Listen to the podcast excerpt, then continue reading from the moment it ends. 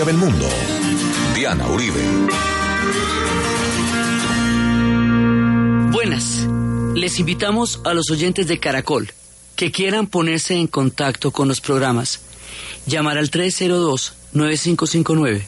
302-9559 o escribir a info arroba la casa de la historia punto com info arroba la casa de la historia punto com o contactarse con la página web www.lacasadelahistoria.com www.lacasadelahistoria.com Hoy vamos a ver Aquino, Mafalda y un poco del tiempo de los Kirchners. Último programa de la serie de la Argentina.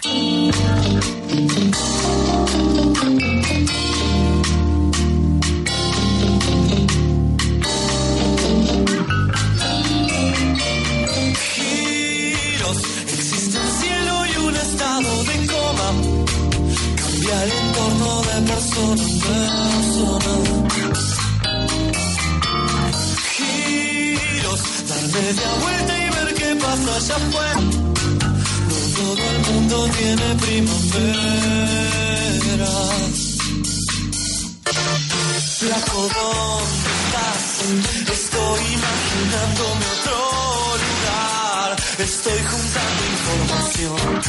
Estoy queriendo ser otro,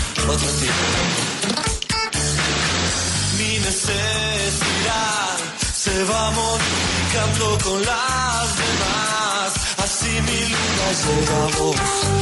Si yo llego a tu luna. Giros, todo da vueltas como una gran pelota. Todo da vueltas casi ni se nota.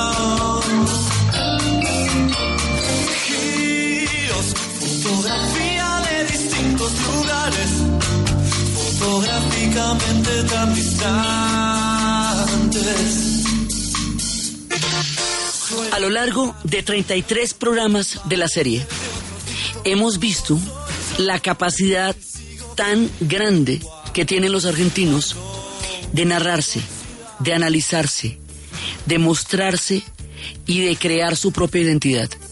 Lo hemos visto a través del cine, cómo el cine rastreó cada una de las partes en las que ellos han vivido los turbulentos años del siglo XX y siguen viviéndolos. Lo hemos visto a través del fútbol, cómo genera identidad, cohesión, presencia histórica de ellos en el planeta Tierra. Lo hemos visto a lo largo de la literatura. Lo vimos con Cortázar, con Borges, con Sábato, por decir algunos de la gran literatura argentina. Hay otro punto, y hemos visto el rock a lo largo de toda la serie. El rock ha estado de principio a fin en toda la serie de la Argentina y el tango y la música folclórica y la chacarera y todo eso lo hemos visto como la formación de una identidad histórica. Hay otro punto y otro elemento en el cual ellos se van a, dar una formación de identidad histórica, de rastreo de su realidad, de radiografía de su cultura, un punto grande, importante, maravilloso. Son los cómics y por supuesto nuestra muy querida Mafalda y el humor de Quino. En términos de cómics, la Argentina es una potencia gráfica.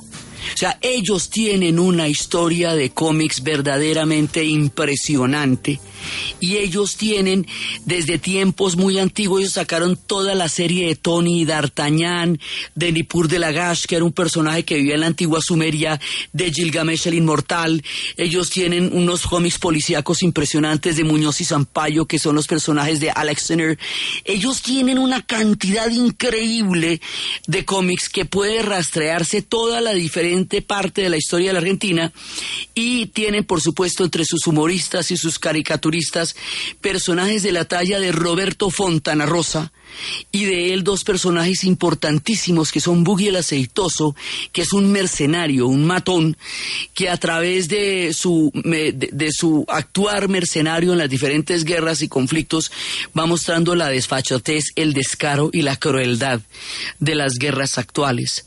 Y tiene otro personaje que es Inodoro Pereira, el renegado que es toda la la sátira y caricatura y cariño al, al entrañable gaucho como personaje eh, también fundamental de la historia de la Argentina, Roberto Fortana Rosa fue uno de los grandes humoristas, de los más grandes humoristas de la historia de la Argentina. En una ocasión, cuando estaba entrevistando a Galtieri durante la época de las Malvinas, Galtieri le dijo, sí, estoy totalmente de acuerdo con usted. dice, sí, lo que pasa es que yo soy un humorista y usted es el presidente de la República. Entonces, era de los hombres más satíricos y más finos en humor. Entonces hemos visto, también vimos la vez pasada cómo a través de Lelutier ellos se retratan y ahora lo vamos a ver a través de los cómics.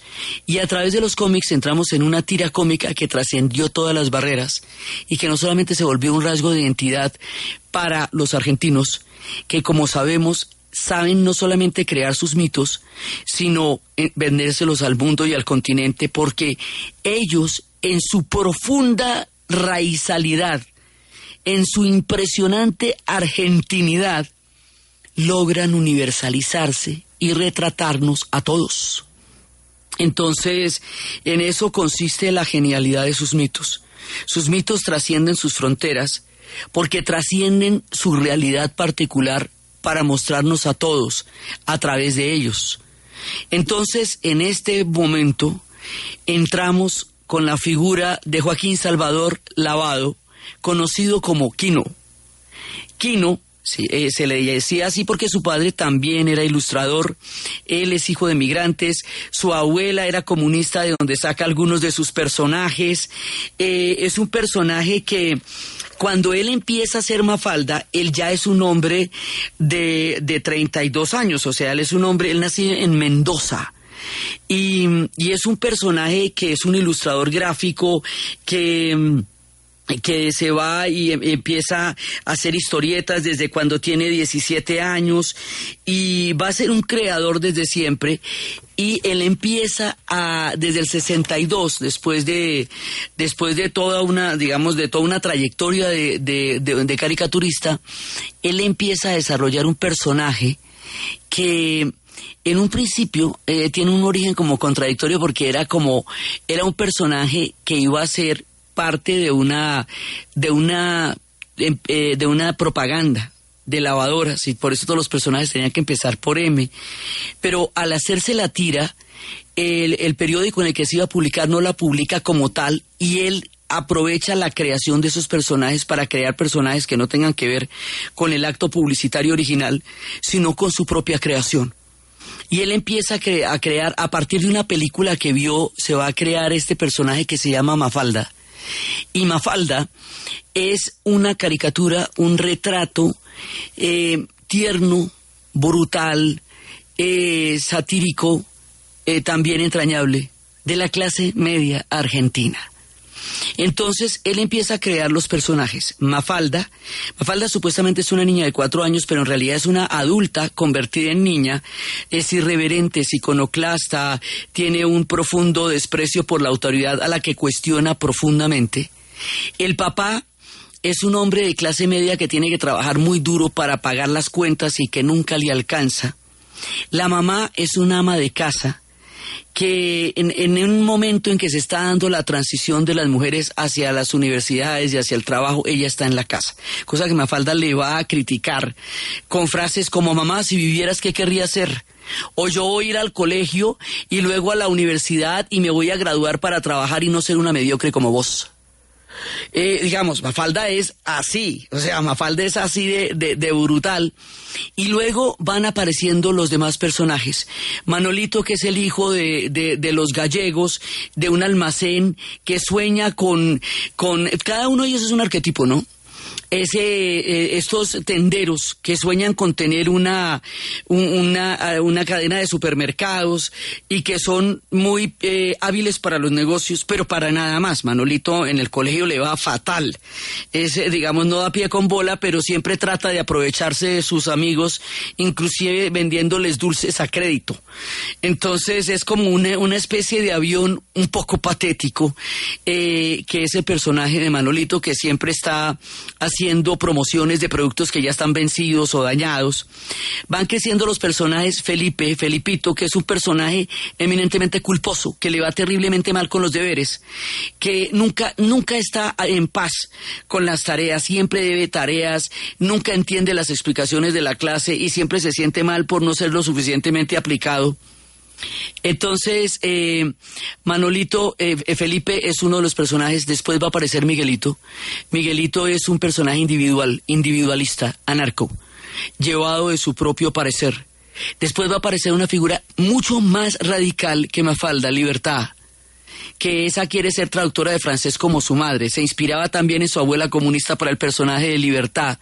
Y un personaje que es la crítica más grande a la a la moral reaccionaria de la clase media, Susanita que quiere tener hijitos y casarse y quiere pertenecer al statu quo de una familia alta, la precariedad de la clase media, su constante amenaza de pauperizarse, en los mares turbulentos de la economía argentina son parte de los miedos que permanentemente tiene el papá de Mafalda a la hora de dormirse y que reflejan cada uno de sus personajes.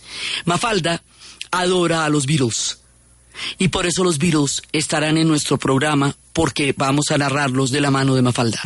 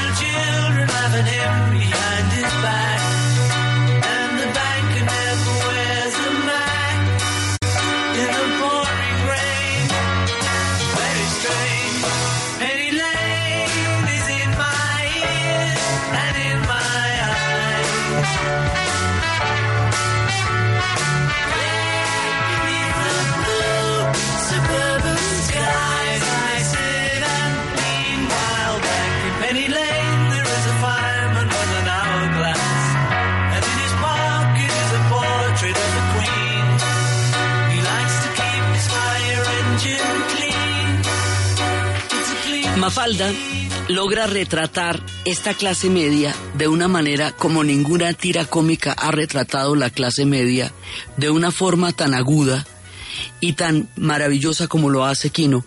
En la película se llamaba Dar la cara de 1962. La protagonista, no era ni siquiera la protagonista, tenía un papel eh, secundario y se llamaba Mafalda.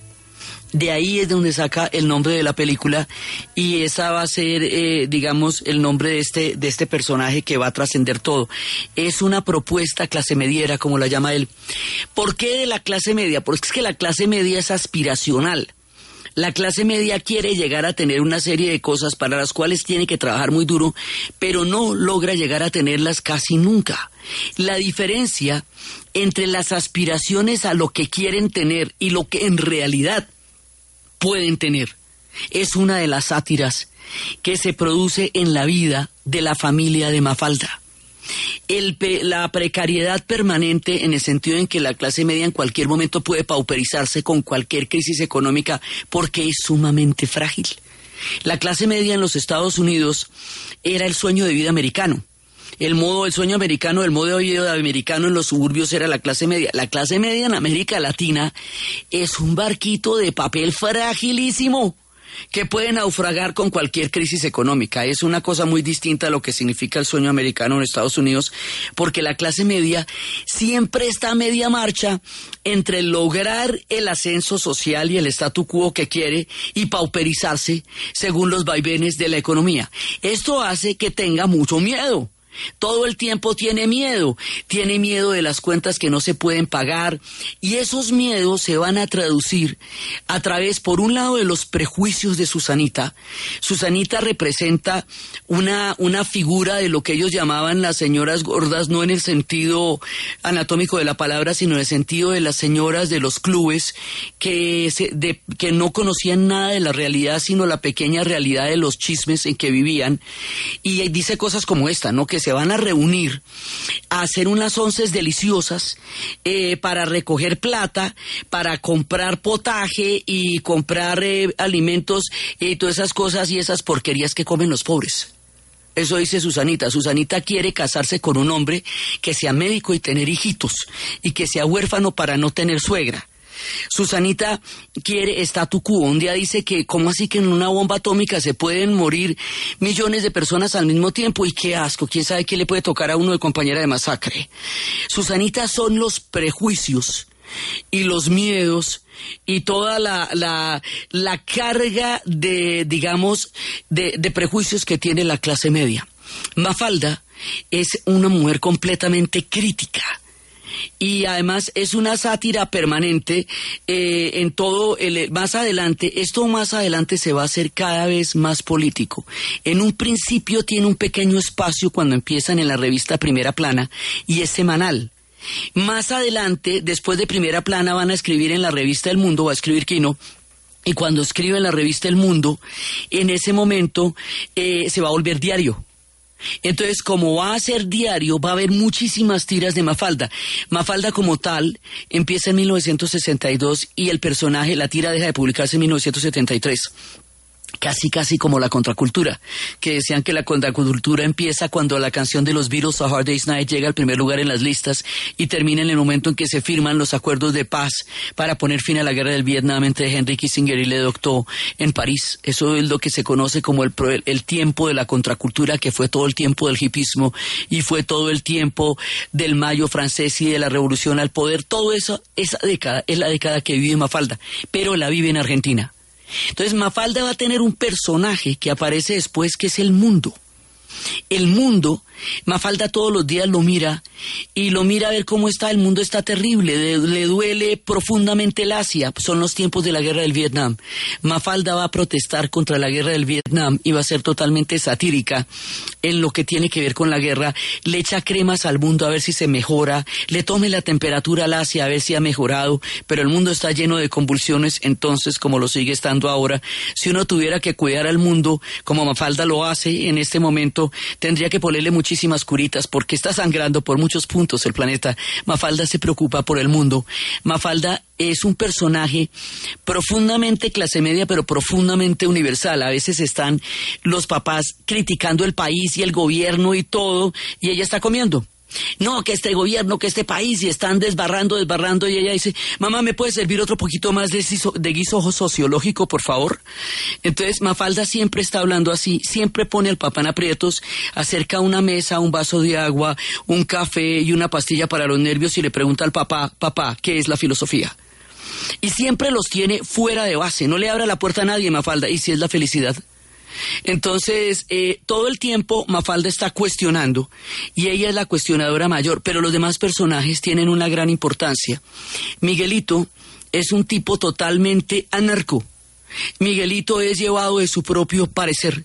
Miguelito es un tipo con un humor cambiante, es uno de esos personajes que también son todos estos personajes psicoanalizados y psicoanalizables de la, de la Argentina que son de bonairenses. Un día de estos no me voy a bañar los dientes, un día de estos no me voy a lavar las manos, un día de estos no me voy a poner la pijama, un día de estos voy a hacer el Miguelazo. Declara Miguelito en desafío a toda autoridad. Libertad, que es la más chiquita de todas, es un personaje de izquierda radical. Ella es mucho más agresiva que Mafalda y sus cuestionamientos son mucho más bravos. A medida que la historia de la Argentina va pasando, esto se va haciendo más crítico. Entonces, después, más adelante, ya en los tiempos de Onganía, van a hablar de el palito de abollar ideologías que es como se refieren a los, eh, a los bolillos con los cuales se golpea a los estudiantes en las manifestaciones. Entonces, desde ahí desde la clase media hay una serie de, elementos que se van incorporando a la vida de Mafalda, las vacaciones en Mar de Plata, las playas completamente atestadas, donde no se puede uno ni parar ni sentar, que es como el único, la única oportunidad que tienen de recibir un poquito de sol en un país donde hace frío, los veranos los, son, son cortos y los inviernos son largos. Ese personaje de Mafalda en la playa, el pequeño carro que compran que nadie se lo puede tocar por porque él lo está permanentemente limpiando y siempre lo debe, siempre tiene cuentas, nunca duerme bien, por la noche el papá está desvelado porque tiene una cantidad de cuentas que no ha logrado pagar. Y la mamá siente todo el tiempo la frustración, a ella le hacen sentir la frustración de ser una ama de casa, de ser un personaje que, que, que no sale de ese mundo doméstico. Hay una, hay un, una especie de, crítica, sátira y ternura con la mamá de Mafalda, que siempre trata de, optar el bienestar por los demás, porque nadie la reconoce nunca, es casi invisible, ¿no? Mafalda siempre la, la, la un poco la cuestiona y después cuando nazca un personaje, que es muy importante de hacer Guille, eh, Guille le decía, y papá, papá está en el trabajo, trabajando muy duro. Y Mafalda, Mafalda está en el colegio estudiando muy duro. Y tú y yo, Pos y yo, piolas, piolas es como vagos. Entonces, Guille es el único personaje en la serie que crece. Él es el único personaje, todos los demás se mantienen niños siempre y a lo largo de su niñez van contando la historia de la clase media de la Argentina, la guerra del Vietnam, los movimientos estudiantiles. Una vez Guille, además con Guille hay una nueva, eh, hay un tema generacional también porque pues está Mafalda frente a los adultos, pero Guille frente a ellos. Entonces un día le pregunta y le pregunta y le pregunta y le pregunta y le pregunta cosas y ella le dice tan chiquito y ya se está haciendo candidato a los gases lacrimógenos.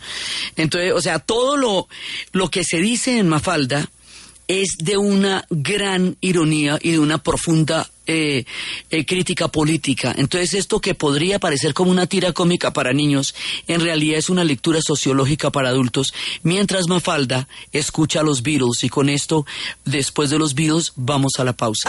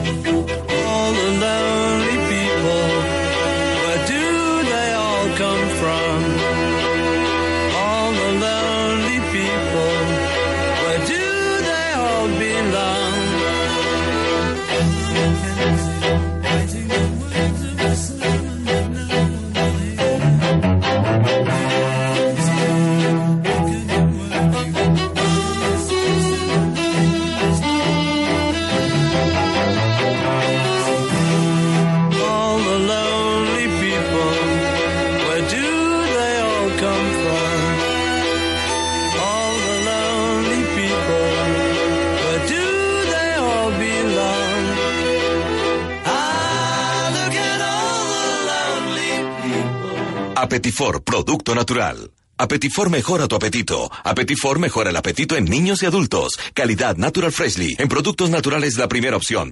11 de la mañana, 31 minutos en Caracol Radio.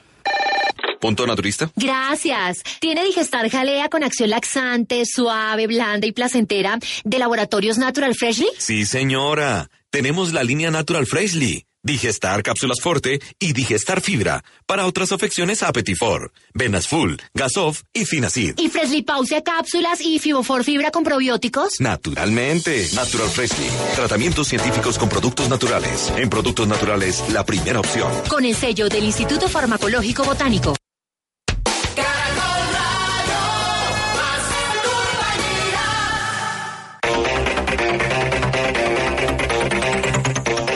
Antioqueño Sergio Luis Henao se tituló campeón de la París-Niza, el pequeño tour, como lo llaman los franceses. Henao se la jugó toda en el descenso de los últimos kilómetros para lograr descontar la diferencia que le había sacado Alberto Contador en el ascenso. Sergio Henao ganó la competencia por dos segundos y es su primer gran título en pruebas World Tour. Día duro como la París-Niza, hasta el último metro, hasta no cruzar la raya, no dejé de sufrir, pero bueno, he ganado la París-Niza, esto no sé, increíble para mí Realmente es el mejor triunfo de mi carrera deportiva. Por su parte, Nairo Quintana en la Tirreno Adriático defendió sin problemas el liderato y mantiene 50 segundos de diferencia con Thibaut Pinot. La Tirreno Adriático finalizará el día martes. La fecha número 27 de la Liga Española, a esta hora, minuto 61, entre Deportivo La Coruña y Barcelona, igualan uno por uno. En Deportivo La Coruña, el colombiano Marlos Moreno es emergente. A las 12 y 30 del mediodía se enfrentarán Celta de Vigo y Villarreal de Rafael Santos Borré, y a las 2 y 45 de la tarde, Real Madrid y Real Betis con el colombiano Jaime Rodríguez. Barcelona parcialmente es titular, es líder de la tabla de posiciones con 61 puntos. Y en la Liga Femenina de Fútbol, en la cuarta jornada del fútbol profesional colombiano, Patriotas perdió en casa 4 por 0 frente a Independiente Santa Fe. A esta hora comienza el partido entre Fortaleza y Equidad a las 3 de la tarde, Orso Marzo Huile y Pasto Quindío. Y mañana a las 5 de la tarde, Pereira y América.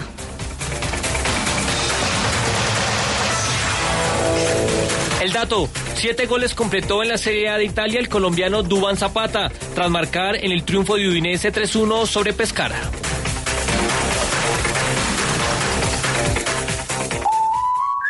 Usted cómo durmió anoche? Comodísimo. Colchones comodísimos para dormir profundamente. Arreglar la casa, el negocio, pagar deudas y yo sin un peso. Anda a la John F. Kennedy por un crédito hipotecario para lo que necesites. Y es fácil. Claro, allá todo es fácil. Me voy ya mismo para la John F. por mi crédito hipotecario. Un jugoso negocio donde todos ganamos. JFK, Cooperativa Financiera, Vigilado Superintendencia Financiera de Colombia. ¿Y usted cómo durmió anoche? Comodísimo. Colchones comodísimos para dormir profundamente. Para acompañar la rutina con temas agradables. Lo que te inspira, lo que te trasnocha, lo que te mueve la aguja, ese es tu estilo. Como decía el señor Saint Laurent, la moda pasa, el estilo queda. Para estar al día con las tendencias o la tecnología. Para conocer un poco más a tu artista favorito. Yo creo que usted se acuerda del momento en el que el rock and roll tomó su ser. Cuando llega a Elkin Ramírez, el rock and roll eh, a través de un cassette de Led Zeppelin. Para compartir lo que pasa en la pantalla, la grande y la chica. Para reír, cantar, para contagiarse de arte y conectarse con la cultura.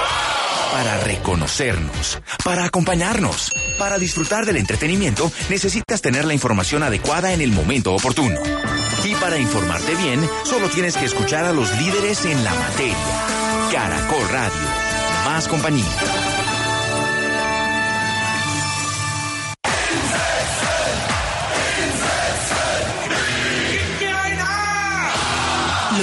Los 11 de la Largue se arman con experiencia. Arquero, Efraín Sánchez, el Caimán Sánchez. Argumentos. Centrales tienen que ser Miguel Augusto Prince e Iván Ramiro Córdoba. Leonel Álvarez como volante de recuperación. Juventud. Bueno, también voy a tener a Jaume Rodríguez, por supuesto. Análisis. Willington Ortiz, Falcao García y el Tino Asprilla. Alegría. Mi 10 toda la vida sería el pibe Valderrama. ¿Y usted ya tiene su equipo? Participe. Numeral Los 11 de la Largue. Lunes a viernes a las 9 de la noche en Caracol Radio. Más compañía.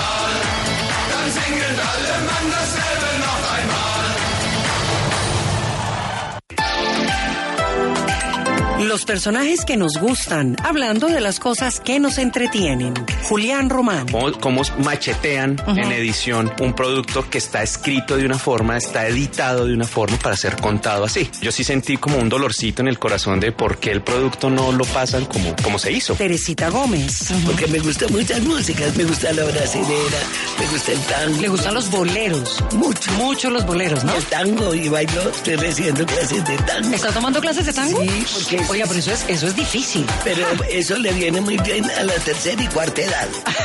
Jorge Oñate. Mamá, ay mamá, ¿usted sabe dónde está María? ¿Usted sabe dónde está María? Venga para que la vea. Tiene la fiesta prendida, meneando la batea. Lo mejor de la actualidad, el entretenimiento, la cultura y la música en dos y punto. Lunes a viernes, dos de la tarde, aquí en Caracol Radio. Más compañía.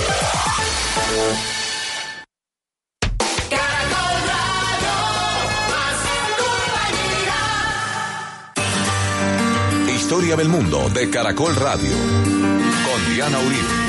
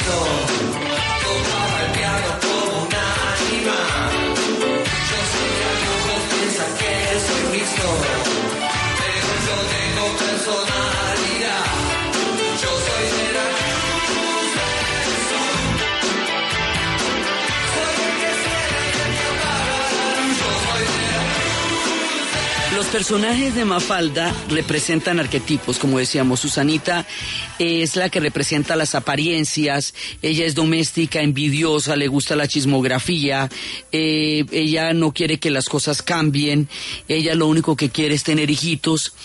Y los demás personajes, por ejemplo, muestran tensiones sociales. Manolito es el único que es un niño en el colegio, pero también es un niño trabajador porque Manolito tiene que salir de la escuela a hacer mandados y a llevar cosas del papá, eh, a, llevar domicilios del papá por el barrio. Entonces, pues él de toda él es medio niño, pero también es un niño trabajador. Y lo que les digo, la carga aspiracional entre llegar a ser ejecutivos y dueños de una cadena de supermercados y esta, esta otra clase eh, que ha logrado el éxito dentro de la sociedad argentina y lo que realmente son, hay un abismo, hay un abismo que se ve en el querer ser y no poder llegar a ser. Entonces, Manolito siempre está tratando de, surgir un poco más y el papá también. Manolito es exactamente igual al papá, pero sin bigote.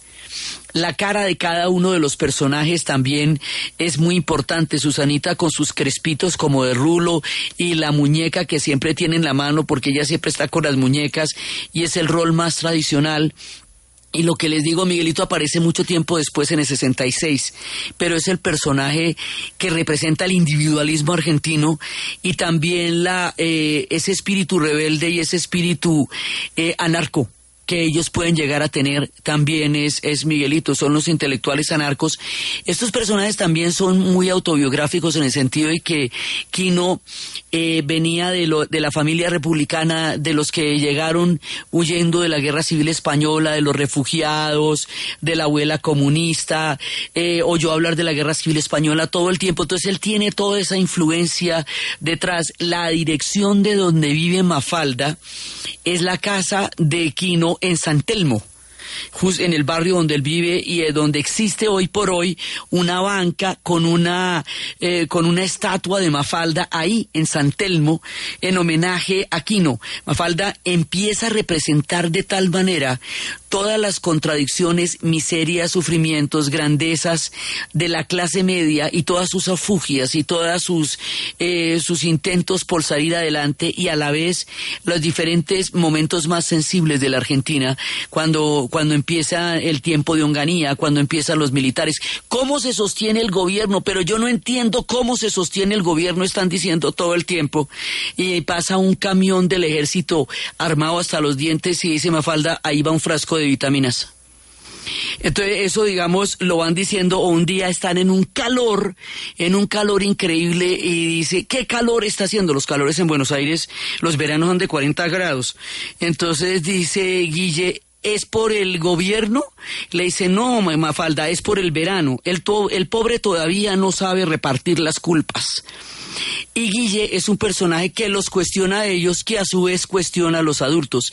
Guille todo el tiempo está preguntando y él también es, a su vez, es un personaje que permanentemente pone en jaque a estos niños. Ellos juegan a ser la ONU y cuando juegan a ser la ONU, Manolito siempre está poniendo, está oponiéndose a las iniciativas de Mafalda, es decir, ejerciendo el derecho al veto de las potencias más reaccionarias. Y Mafalda, que es la que propone digamos, lo que podría ser los derechos humanos, tiene que enfrentarse a las discusiones de Manolito y de Susanita. Entonces ellos están recreando el ambiente geopolítico, los terrores de la Guerra Fría, la Revolución cubana, todo lo que está pasando va pasando en la serie. Cuando ellos juegan ajedrez, entonces el rey le explicaba, el rey puede comer en todas las direcciones, el peón solo en una. Dice, ah, con razón.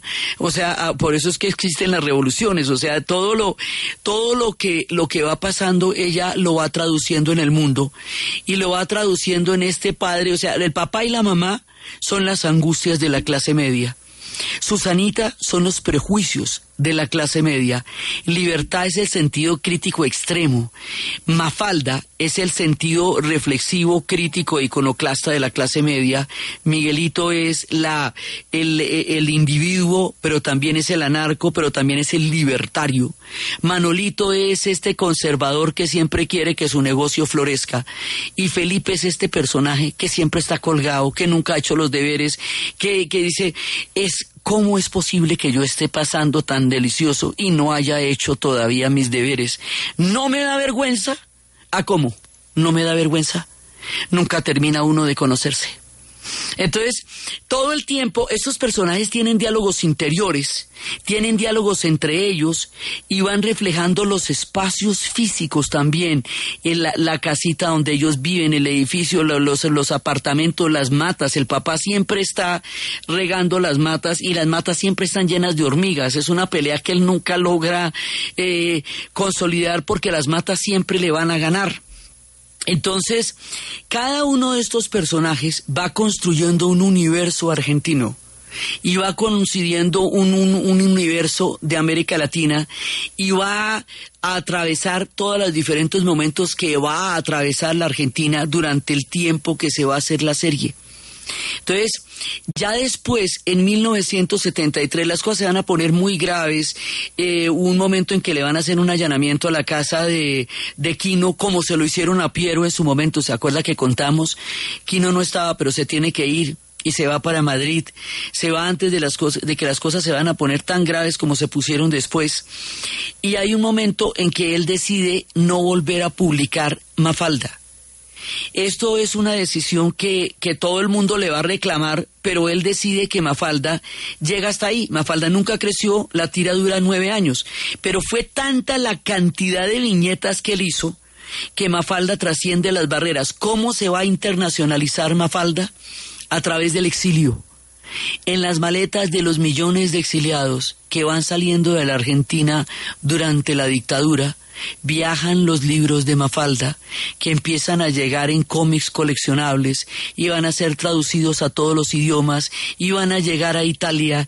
Y en Italia van a causar una sensación porque la Italia que los recibe también tiene una clase media igualmente precaria y preocupada.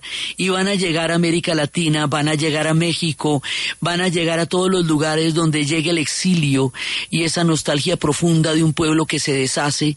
En las maletas va la esperanza de Mafalda, Mafalda va a trascender todas las barreras, Mafalda se va a volver un símbolo de resistencia y si bien Quino creía que Mafalda ya había cumplido su ciclo en la Argentina, ella había dicho todo lo que tenía que decir, en el resto de América Latina Mafalda empieza a revelar lo que América Latina quiere oír también y necesita oír. Quino estaría en París en mayo de 1968.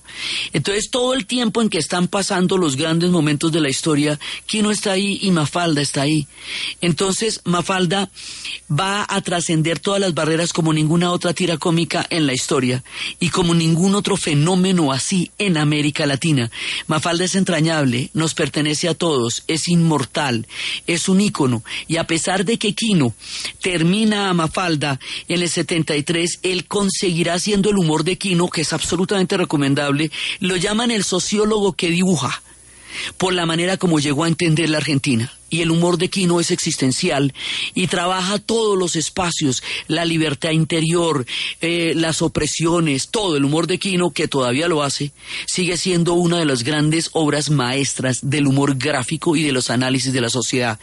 Aquí, con Quino y con Mafalda, eh, hemos hecho una pequeña mirada, porque como todo en la Argentina es apenas una pequeña mirada de los vastos universos con que este pueblo culturalmente se expresa y nos expresa, y lo contamos ahorita hasta que pase el temblor.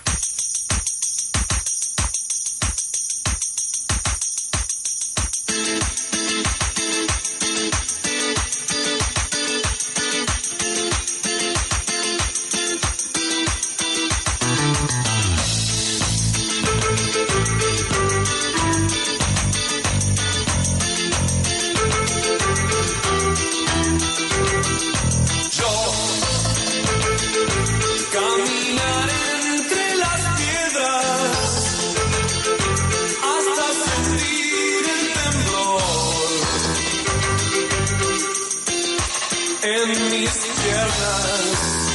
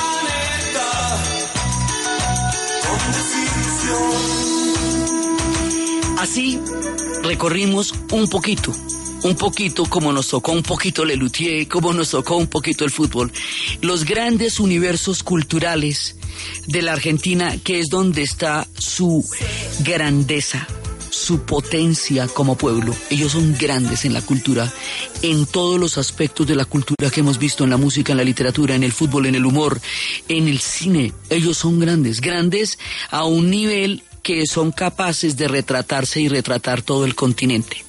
En el panorama político, su vida ha sido compleja. Sus historias políticas han sido sumamente duras. Y aquí pasaba el temblor.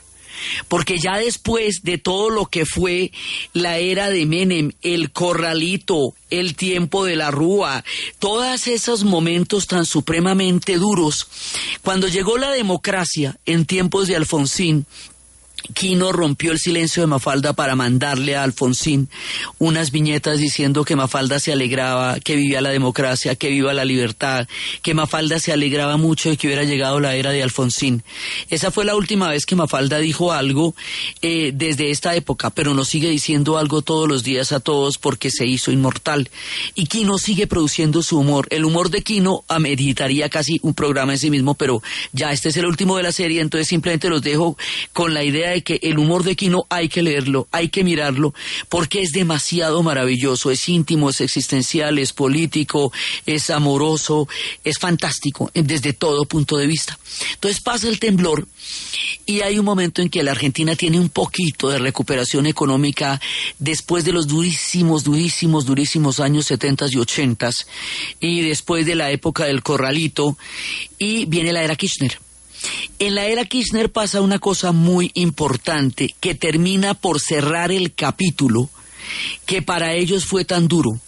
Kirchner, Néstor Kirchner, anula las leyes de perdón y olvido, tanto las que Alfonsín hizo en su época, como los indultos que le hizo Menem a los militares comprometidos en los genocidios durante la dictadura.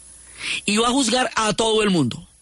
Y ese capítulo de los juicios que se aplazó durante tanto tiempo y que al aplazarse generaba toda esa cantidad de, de rupturas y fricciones al interior de la sociedad argentina, se resuelve en la era Kirchner, Videla va a morir en prisión.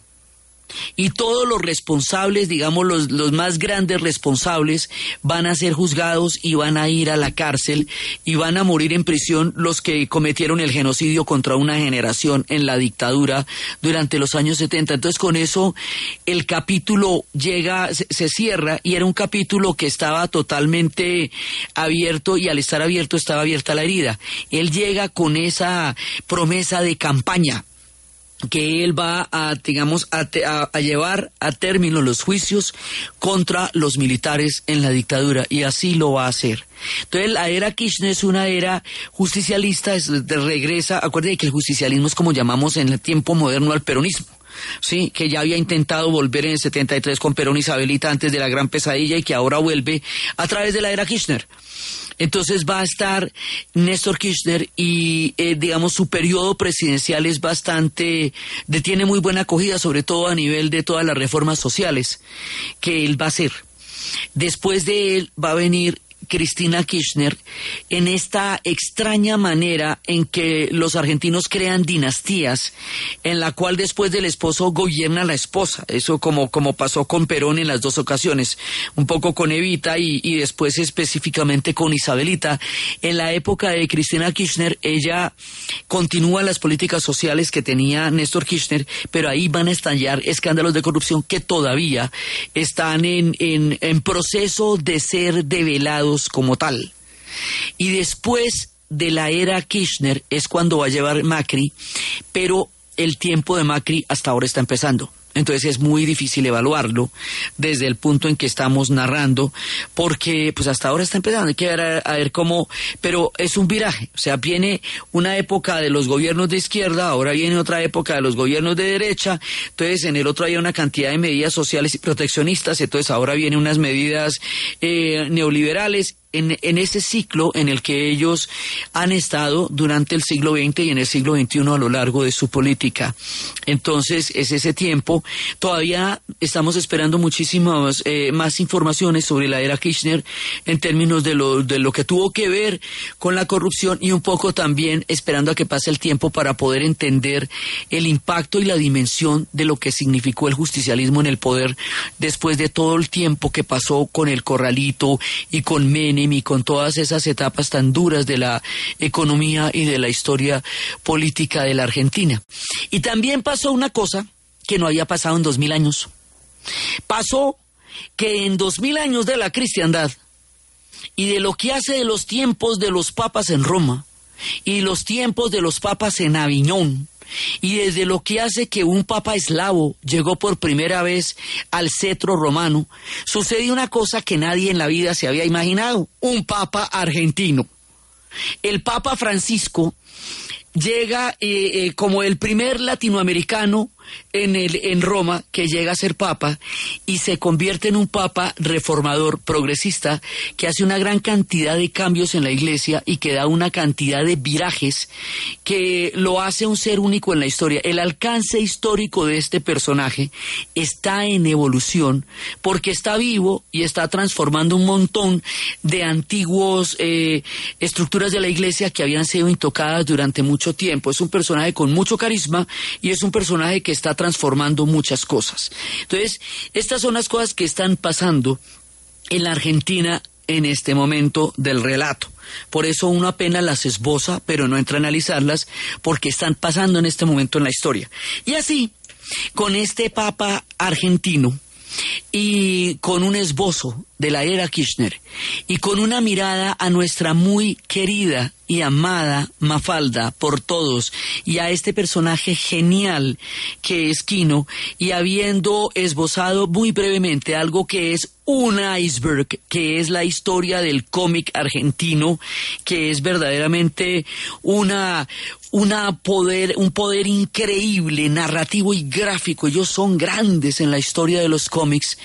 Terminamos la historia de la Argentina en 33 programas que arrancamos desde los puros comienzos de los pueblos originarios, que arrancamos desde la fundación mítica de Buenos Aires, que arrancamos desde las llegadas de los emigrantes, de toda la construcción del mundo emigrante, que arrancamos desde las historias del tango, desde las épocas de la independencia, desde los tiempos de la guerra civil, desde la llegada de los barcos, desde la llegada de las identidades históricas, desde los mitos, de todo lo que ha sido una historia de la Argentina que es tan cercana a nosotros, que hace parte de nuestra, de nuestra realidad y de nuestra cotidianidad. Entonces, desde los espacios de las fundaciones de Buenos Aires, de la cultura bonairense, del tango, de sus grandes mitos de Maradona, de Messi, de Charlie García, de Vita Perón, del Che Guevara, desde los espacios de todos los grandes mitos de la historia de la Argentina que han formado parte de nuestra misma historia y que es tan cercana a nosotros y que nos ha permitido reconocernos y reconocerlos a lo largo de estos 33 programas en que hemos hablado de la grandeza de la cultura, de la historia y de la literatura de la Argentina, en la narración Diana Uribe, en la producción François Castro. Y para ustedes, feliz fin de semana. Y como diría Gustavo Cerati, gracias totales. Próximo programa empieza la serie de Irlanda.